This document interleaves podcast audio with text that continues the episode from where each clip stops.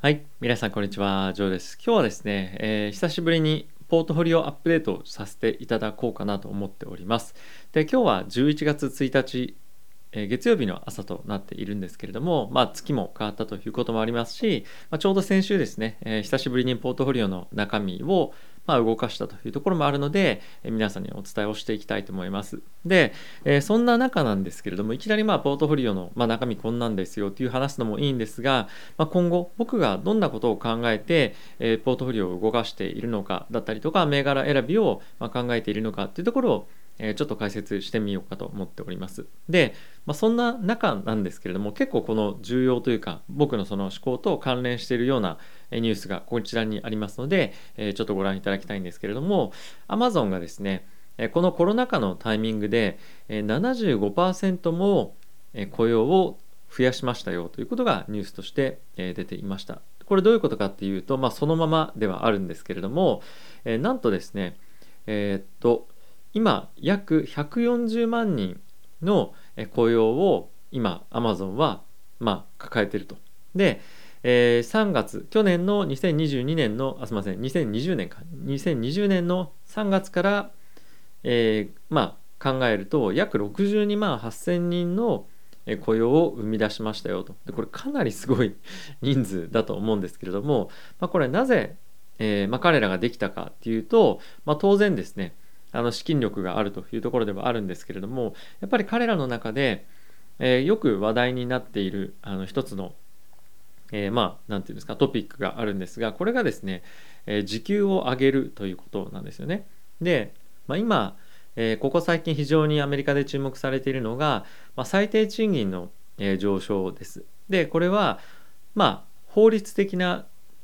最低賃金っていうのがまあ設定されている中で実質マーケットの中でここぐらいないと人を雇えないよっていうような水準がかなり上がってきてると。で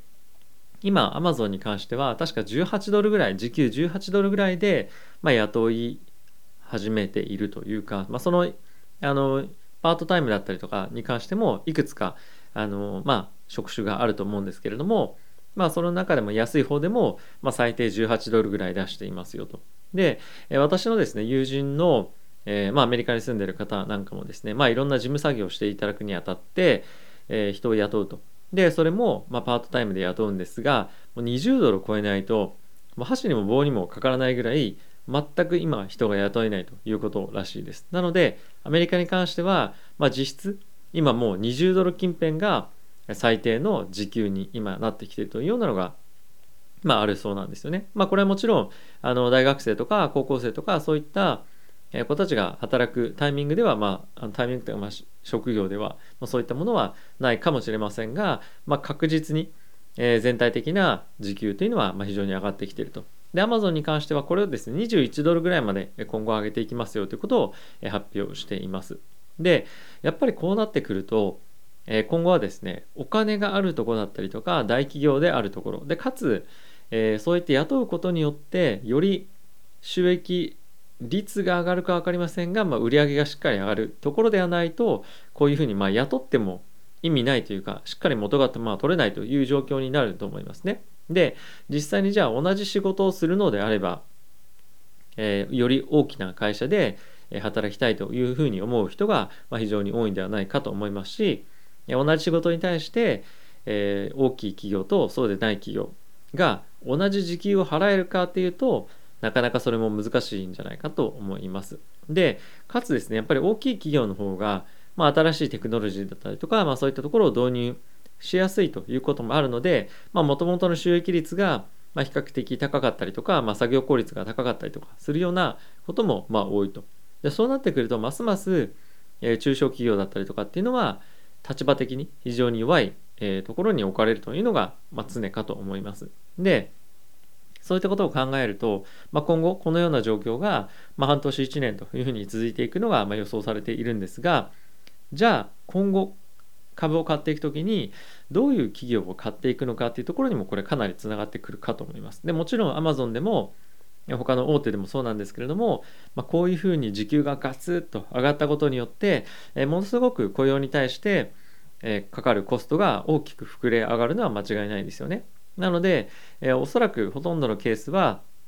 えー、収益率がまあ悪化するもしくはまあ改善に向かうということはないと思うんですけれども、まあ、悪くなるということが多いんではないかなと思うので、えー、そういうことを考えると、まあ、全体的に、えー、非常にアメリカの経済として、えー、雇用のコストがかかってくるというのは、まあ、確実に予想ができることかと思うので、えー、そうなってくるとよりまあ利益率が、え、まあ高い、まあ、これもこうなる前からもそうなんですけれども利益率がもうカツカツですよと。かなり厳しいところにありますと。いうような、まあ、産業は、まあ、まず今後かなり厳しくなってくるでしょうと。でもちろんアフターコロナみたいな形でどんどん人々がレジャーに出かけたりとか外に出ていくことによってお金を使うっていうのは、まあ、あると思います。レストランでも旅行でもそうかと思うんですけれどもでもまあそういうビジネスっていうのは得てしてですね、えー、利益率が低かったり、まあ、するわけなんですよね。なのでそういった観点から見てみるとやはり体力的に、まあ、体力っていうのは企業の体力的に、まあ、非常にやっぱり強いというところがかなり重要になってくると思いますし、まあ、あとは利益率だったりとか、まあ、そのお金もいかに生み出す上で効率的に生み出すことができる仕組みを持っているかとかっていうのも、まあ、非常に重要なんではないかと思います。でかつアマゾンですら半導体の確保というのが非常に難しくなっているというような今状況もある中で、まあ、大きければいいというわけではないんですよね。で自社として、まあ、そういったところをクリアしていく上でどういうふうに、まあ、どんな手を使ってやっているのか、まあ、もしくはそこに対してしっかりとアプローチができるような、えー、企業なのかどうか、まあ、これも Amazon あすみませんアップルなんかはま自分たちで半導体もま設計とかっていうのはまあしているけれどもまあ、自分たちで設計しているものではないところのあの半導体が不足しているとかっていう問題もあったりもするので、まあ、こういうところは結構根深かったりとか、まあ、あの Amazon、Apple だけではなくて本当にもうアメリカの企業中の、まあ、大きな問題ではあるんですけれども、まあ、この辺りをいかにうまく切り抜けてる企業かっていうところは非常にやっぱり注目していかなければいけないポイントかなと思っております。はい、で、えー、まあここからあの今これが前置きなんですけれどもそういったところを踏まえて、え、今僕が何に資金を入れてるかっていうのが、えー、こちらになっております。まあほとんど皆さんがこれまで聞いたことがある企業ですしこれまでご紹介をした企業しかま入ってませんと。えこれまでえこれまでというかちょっと前回まであったショッピファイだったりとかあとはですねもう一個どこだったかな すいませんちょっとあ Facebook に関しては一旦ちょっとあの売却をいたしました。はい。まあ、ここ最近また非常にメタバースだったりとかが注目されている中で、まあ、上がってくる可能性は十分あるかと思うんですが、まあ、一旦ちょっとですね、あの値動きもやっぱ悪かったっていうところもあったので、まあ、一旦ちょっとあのさよならをさせていただきました。で、その資金を、えー、新たに、えー、テスラと NVIDIA に、まあ、先週ですかねあの、また入れているというような状況ではあるんですが、まあ、今あの僕が持ってるのが、えー、Google マイクロソフト、えー、アストラスペース、えー、ブレードエアモビリティ、えー、テスラ、NVIDIA となっています。で、全体的な割合なんですけれども、えーと、テスラが一,、まあ、一番多くて、約ですね、えー、3分の1ぐらいが、えー、テスラですね、33%ぐらいがテスラになっていて、えー、あとは NVIDIA が、えー、25%ぐらいですかね、20%から25%。なので、25%ですね。なので、まあ、この2つで約6割ぐらい、えー、持っていますと。で、えー、まあ、その一方でなんですが、えー、この Google と Microsoft で、えー、大体15%ずつぐらいで、えー、アストラとブレードで5%ずつぐらいですね。で、全部で100%になるんですが、まあ、このいわゆるあのアストラとブレードに関しては、まあ、将来あの上がっていってくれればいいかなというような感じで、まあ10%、の割合をまあ入れていますと。まあこの辺りはかなりコストが安いところから入れているのでここ最近落ちている状況だったりとか、まあ、あとはあのなかなか収益化できないようなあのところでもあるとは思うので、まあ、この辺りはしばらく持って、まあ、放置しておこうかなと思ってるのであまりその値動きとかっていうのはここ最近のものに関してはえ気にしてないというような状況ですね。この2つに関しては。なのでまあ2、3年後うまくいけば、えー、上にシューッと上がってってくれればいいなという感じで、まあ、あまりその直近でのビジネスに関してうまくいってるかどうかというよりも、まあ、着実に開発が進んでいるかですとか、まあ、あとはビジネスの領域をしっかりと拡大できているかというところをまあ見ているだけというような感じになっております。で、その一方で、やっぱりここ最近また買い増しをしているそのテスラだったり NVIDIA に関しては、えー、なぜ買ってるかというと、まあ、皆さんもすでにご存知かと思いますけれども、えー、テスラに関してはこの前非常に決算良かったですよね。で、この世界的に半導体が不足しているような状況で、え、彼らはま自社で半導体の設計とかっていうのもまあすでに行っているということもありますし、え、先日ですね発表されました、え、パナソニックとの、え、まあ先日発表されたというかパナソニックから発表されている新しい電池の,、ま、あのプロトタイプっていうのもまあできてきていて今後さらに電池のまあコストも下がってでかつロングディスタンス、まあ、ドライブできるようになるということもあったりとか、まあ、あとは今後まあウーバーだったりとかハーツ、まあ、そういったところに対して車を提供していくことでより幅広い層に対してアプローチしていくようなこともできていくと思いますので、まあ、かなり企業の総合力として考えた時に、まあ、車会社で1つも2つも抜きに出てるんじゃないかなと思うので、まあ、今ここに資金をあの注力して入れていますと。で NVIDIA に関してはやっぱり今後半導体っていうものが非常に多くの産業で使われていく。でかつえー、まあ、メタバースに関して僕はやっぱり Facebook で、非常に前向きに見てはいたんですけれども、えー、まあ、ちょっと今ここ最近振るわないということもありますし、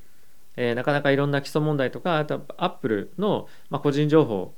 の取得に関連する、まあ、いろんな規約が変わったりとかっていうのもあるので、まあ、足元の決算っていうのが少しもたつく可能性もやっぱり第あ、まあ、2期3期連続であるというところもあるので、まあ、一旦ちょっと離れたというのはありますと。ではその一方で、えー、Facebook が今後メタバースに対して注力をしていく中で、まあ、データセンターだったりとか、まあ、そういったことに関して、まあ、数千億円をですね今後投資していく中の、